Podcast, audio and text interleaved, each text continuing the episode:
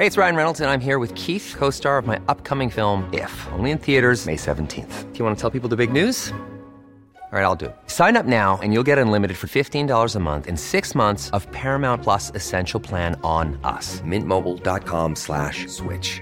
Upfront payment of $45 equivalent to $15 per month. Unlimited over 40 gigabytes per month. Face lower speeds. Videos at 480p. Active Mint customers by 531.24 get six months of Paramount Plus Essential Plan. Auto renews after six months. Offer ends May 31st, 2024. Separate Paramount Plus registration required. Terms and conditions apply if rated PG. Ryan Reynolds here from Mint Mobile. With the price of just about everything going up during inflation, we thought we'd bring our prices down.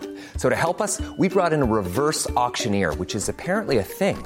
Mint Mobile unlimited premium wireless. Ready to get 30, 30, bit to get 30, bit to get 20, 20, 20, bit to get 20, 20, bit to get 15, 15, 15, 15 just 15 bucks a month. So, Give it a try at mintmobile.com slash switch. $45 upfront for three months plus taxes and fees. Promo rate for new customers for limited time. Unlimited more than 40 gigabytes per month. Slows. Full terms at mintmobile.com.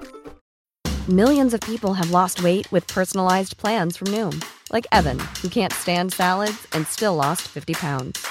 Salads, generally, for most people, are the easy button, right? For me, that wasn't an option. I never really was a salad guy. That's just not who I am. But Noom worked for me. Get your personalized plan today at Noom.com.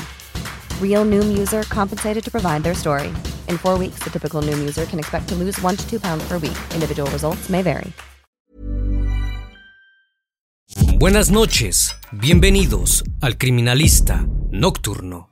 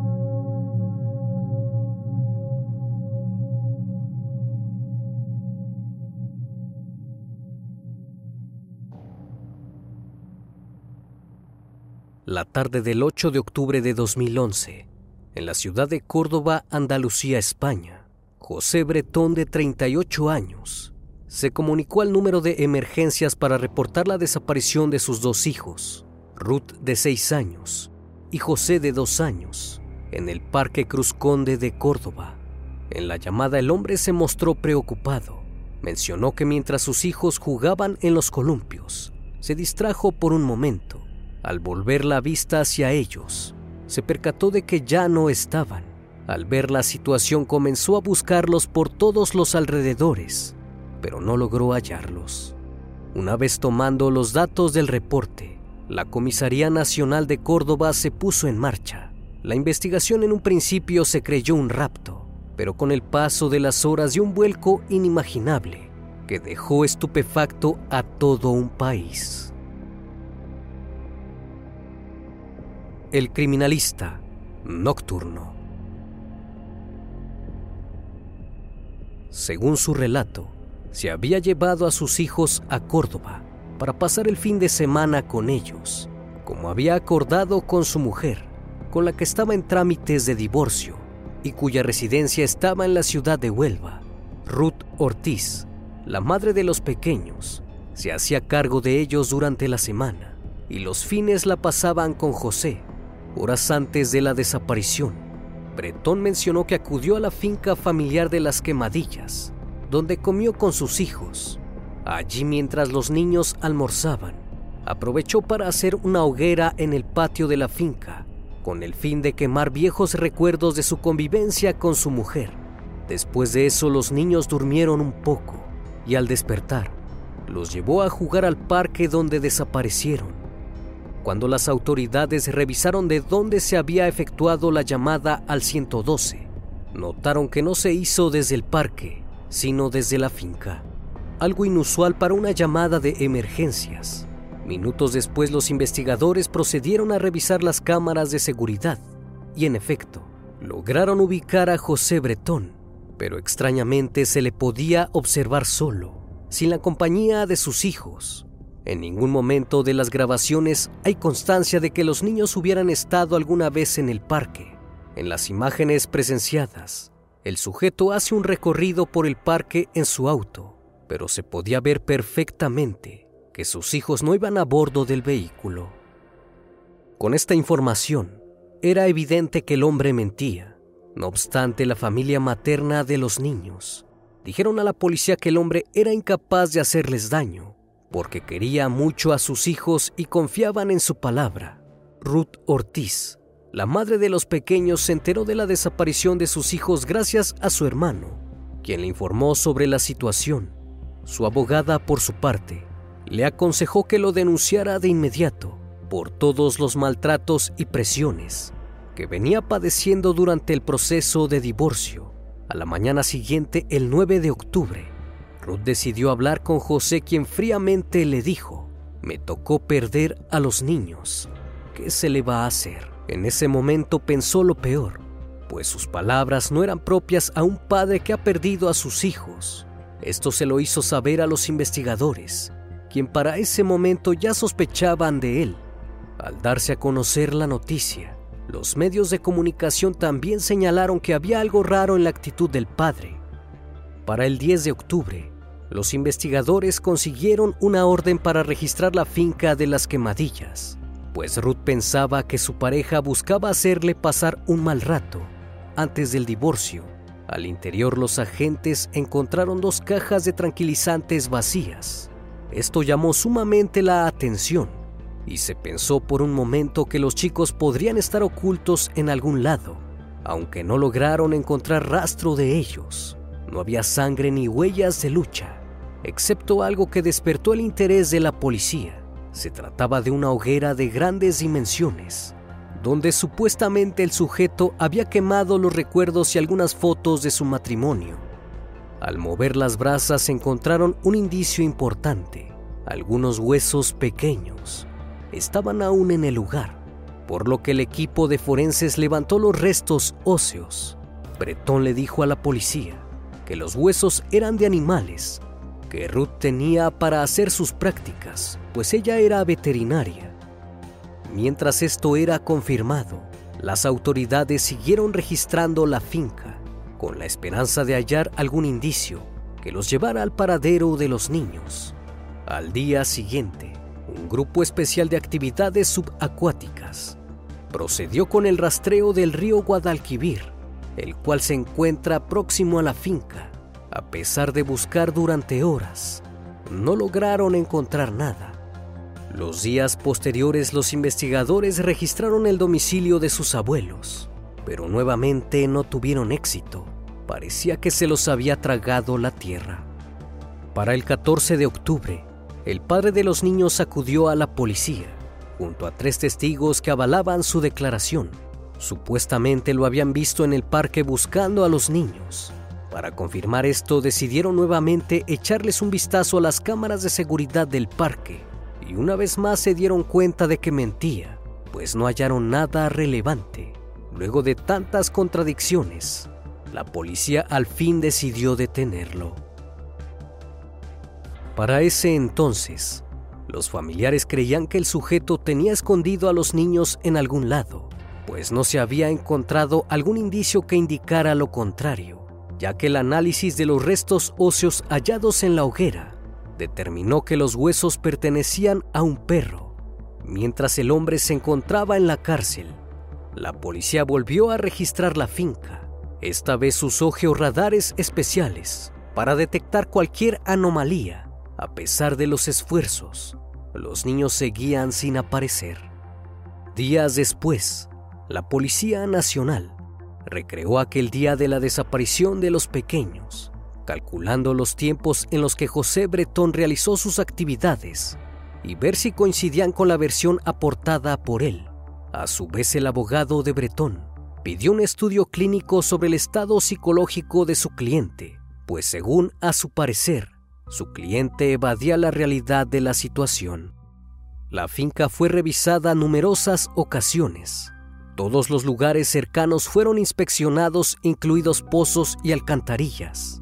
Desde la cárcel José Bretón envió una carta para pedir que el caso se centrara en el único objetivo, que era buscar y encontrar a sus hijos. Y también aprovechó para agradecer el gran apoyo que su familia, la familia materna, los amigos y el resto de personas anónimas estaban haciendo para encontrar a Ruth y a José, pues para ese entonces habían transcurrido dos meses desde la desaparición por lo cual también se ordenó activar el Código de Búsqueda Internacional de los Menores a través de la Interpol. El informe psicológico practicado al sujeto indicó que no padecía de ningún tipo de trastorno mental y se encontraba pleno de sus facultades. Los meses transcurrieron y el caso se estancó. José Bretón declaró en dos ocasiones ante un juez y siguió manteniendo que perdió a sus hijos en el Parque Cruz Conde de Córdoba pero cuando todo parecía un esfuerzo en vano, diez meses después, el caso daría la pista definitiva de qué había pasado con los dos pequeños. Hasta entonces, todos los rastreos se habían centrado en la parcela, pero habían dejado de lado algo muy importante, la hoguera. Los investigadores estaban convencidos de que los niños estaban en la finca. Alguien que creía eso era el médico forense especialista en antropología, Francisco Echeverría, quien fue llamado al lugar para dar intervención.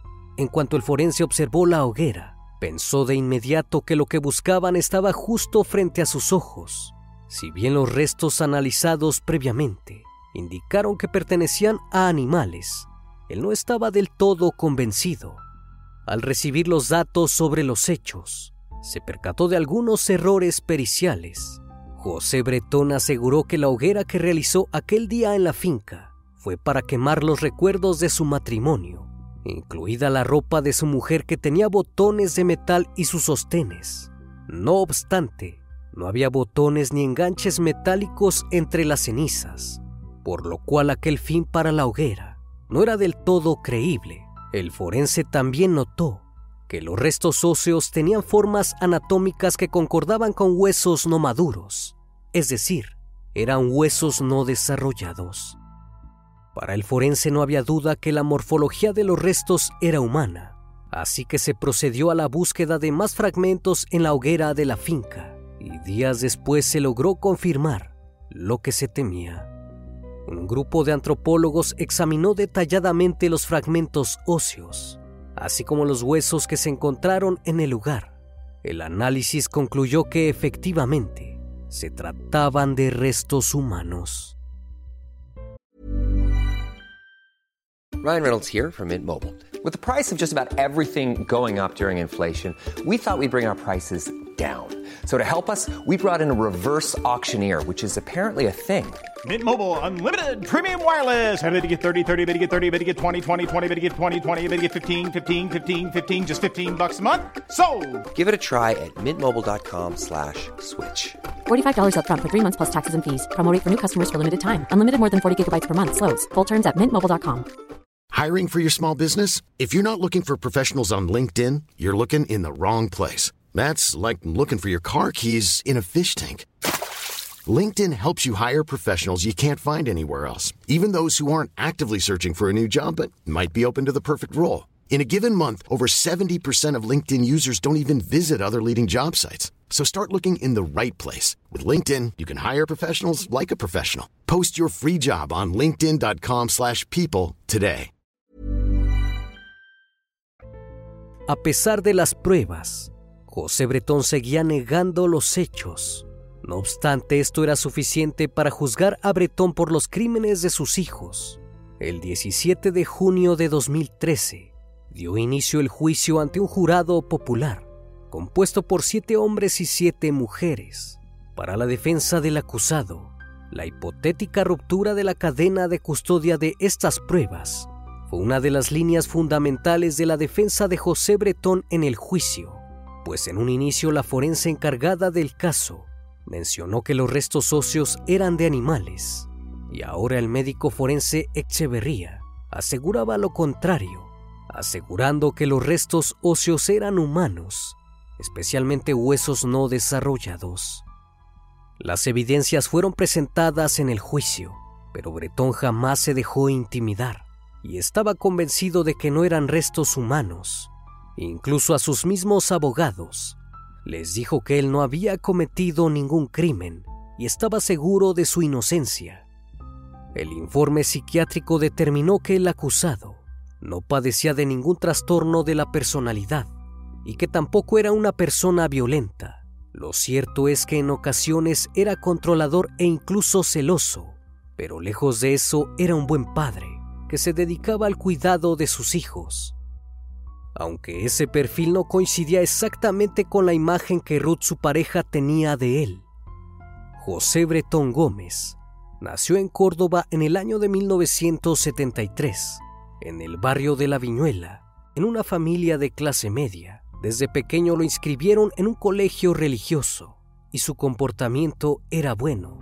Ya de adolescente se enlistó en el ejército y se desempeñó como cabo de infantería en la base cordobesa de Cerro Muriano. En 1994 participó en algunas misiones en Bosnia y ahí se dio cuenta que eso no era para él, por lo que tomó la decisión de abandonar el ejército. Tras su salida, fue cuando conoció a su entonces mujer Ruth Ortiz, quien era estudiante de veterinaria. Tiempo después, en el año 2002, decidieron casarse. Primero vivieron en Almería y posteriormente se trasladaron a Huelva. El 2 de octubre de 2005 tuvieron a su primera hija Ruth y el segundo hijo nació el 10 de septiembre de 2009.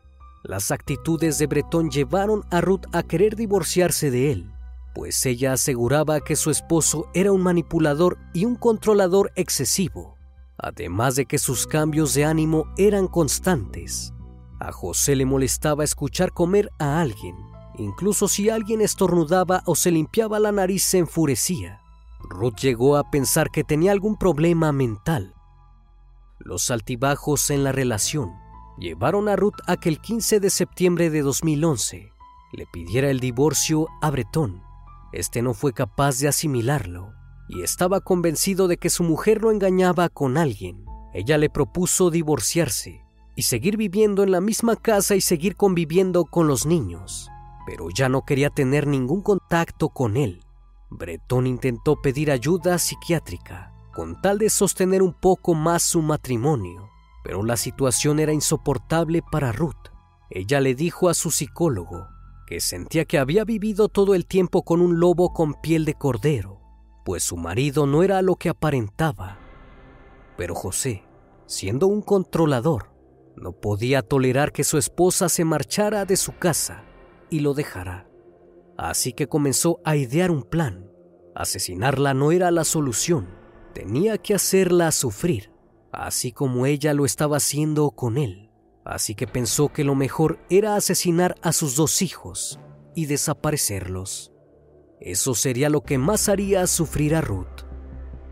De puertas para afuera, Bretón era un hombre educado y cortés, cariñoso y buen padre, pues era muy atento con sus hijos.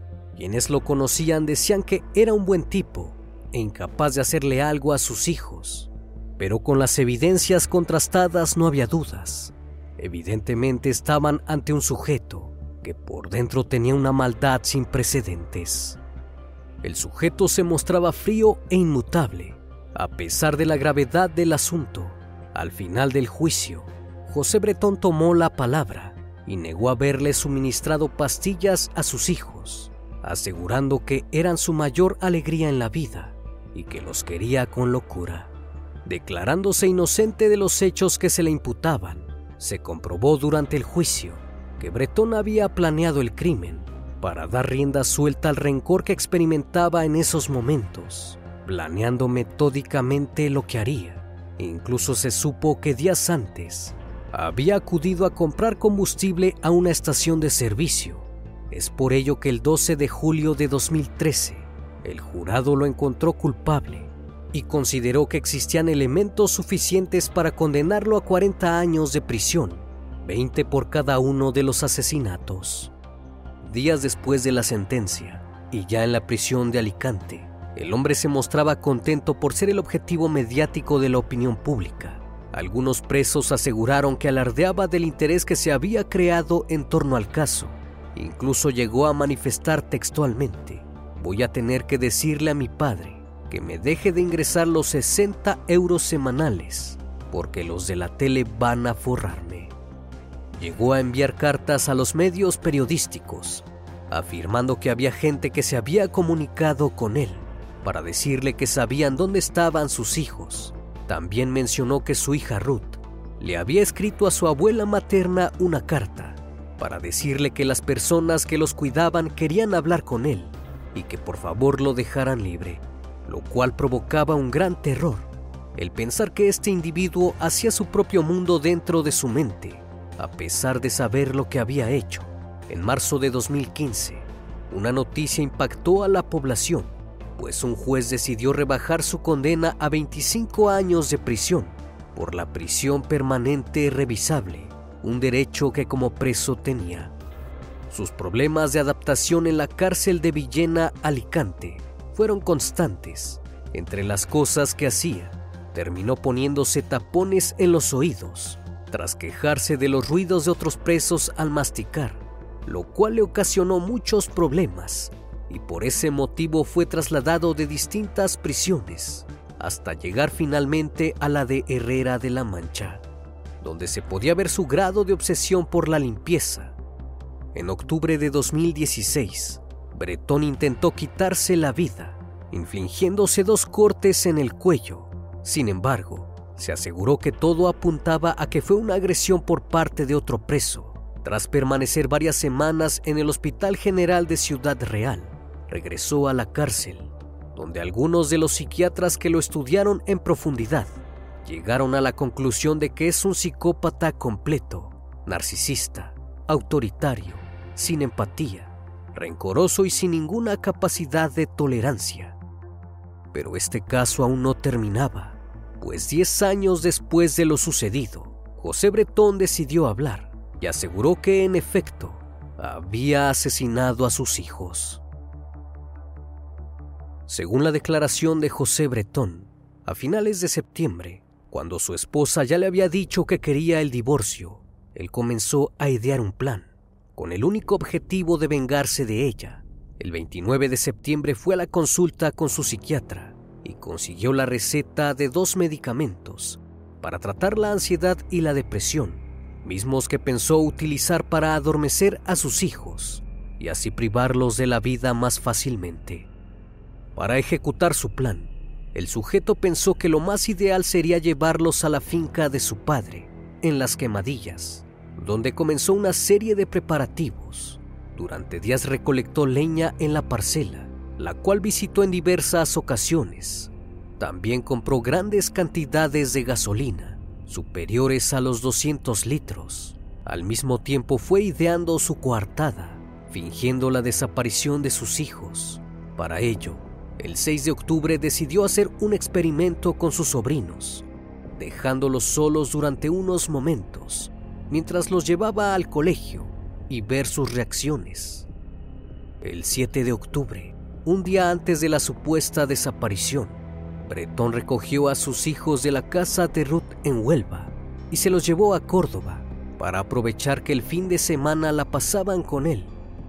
Primero estuvieron en la casa de sus abuelos, los padres de José, y posteriormente en la casa de su hermana Catalina Bretón donde dejó a los niños, mientras él hacía todos los preparativos para su plan en la finca. Ese mismo día regresó por ellos y les propuso a sus hermanos acudir a la ciudad de los niños en el Parque Cruz Conde en Córdoba con sus respectivos hijos. También le dijo a su madre que no iría a comer con ella porque había quedado de salir con unos amigos entonces llegó el 8 de octubre. Bretón y sus hijos fueron a casa de su hermana Catalina, donde permanecieron hasta la 1.30 de la tarde. Después su cuñado lo llevó hasta la casa de los progenitores de Bretón, donde había dejado su auto. Cuando el cuñado se fue, José le dijo a sus padres que no se quedaría a comer, pues saldría con unos amigos en compañía de los niños. Después de eso, mientras sus hijos iban en el auto, Él empezó a suministrarles los medicamentos mezclados con bebidas. Cuando llegó a la finca, ellos ya estaban dormidos. Posteriormente llamó a Ruth, pero esta no le contestó, así que siguió con su plan. Llevó a los niños a una gran montaña de leña y los colocó ahí. Seguido de eso los cubrió con una mesa metálica y los roció con gasolina para después prenderles fuego. Aquello rápidamente se convirtió en una hoguera. Utilizó cerca de 250 kilos de leña y 80 litros de gasolina, llegando a alcanzar temperaturas superiores a mil grados, logrando un efecto similar a un horno crematorio. Cuatro horas bastaron para que los cuerpos se calcinaran casi en su totalidad. Bretón dejó de alimentar la hoguera hasta las 5.30 de la tarde una vez que se redujeron en cenizas, condujo hasta el parque la ciudad de los niños, aparcando su vehículo en el lugar a las seis con un minuto. A su vez comenzó a mandarle mensajes a su hermano Rafael, haciéndole creer que estaba paseando con los niños en el parque. También se tomó tiempo para llamar a su madre, y cuando creyó que ya había transcurrido tiempo suficiente para su macabro plan, a las seis con dieciocho minutos, volvió a llamar a su hermano Rafael para decirle que había perdido a los niños. Su hermano y su cuñado acudieron de inmediato al parque para ayudarlo a buscar a los menores, casi 30 minutos después, y luego de una búsqueda en los alrededores, Bretón llamó al número de emergencias para reportar la desaparición. 15 días le bastaron para planear el crimen, con el único fin de hacerle daño a su pareja su intención jamás fue dañar a sus hijos, sino simplemente darle una lección y vengarse por haber decidido dejarlo. Planning for your next trip? Elevate your travel style with Quince. Quince has all the jet setting essentials you'll want for your next getaway, like European linen, premium luggage options, buttery soft Italian leather bags, and so much more. And is all priced at 50 to 80% less than similar brands. Plus, Quince only works with factories that use safe and ethical manufacturing practices. Pack your bags with high-quality essentials you'll be wearing for vacations to come with Quince. Go to quince.com/pack for free shipping and 365-day returns. When you make decisions for your company, you look for the no-brainers. If you have a lot of mailing to do, stamps.com is the ultimate no-brainer. Use the Stamps.com mobile app to mail everything you need to keep your business running with up to 89% off USPS and UPS. Make the same no brainer decision as over 1 million other businesses with Stamps.com. Use code PROGRAM for a special offer. That's Stamps.com code PROGRAM.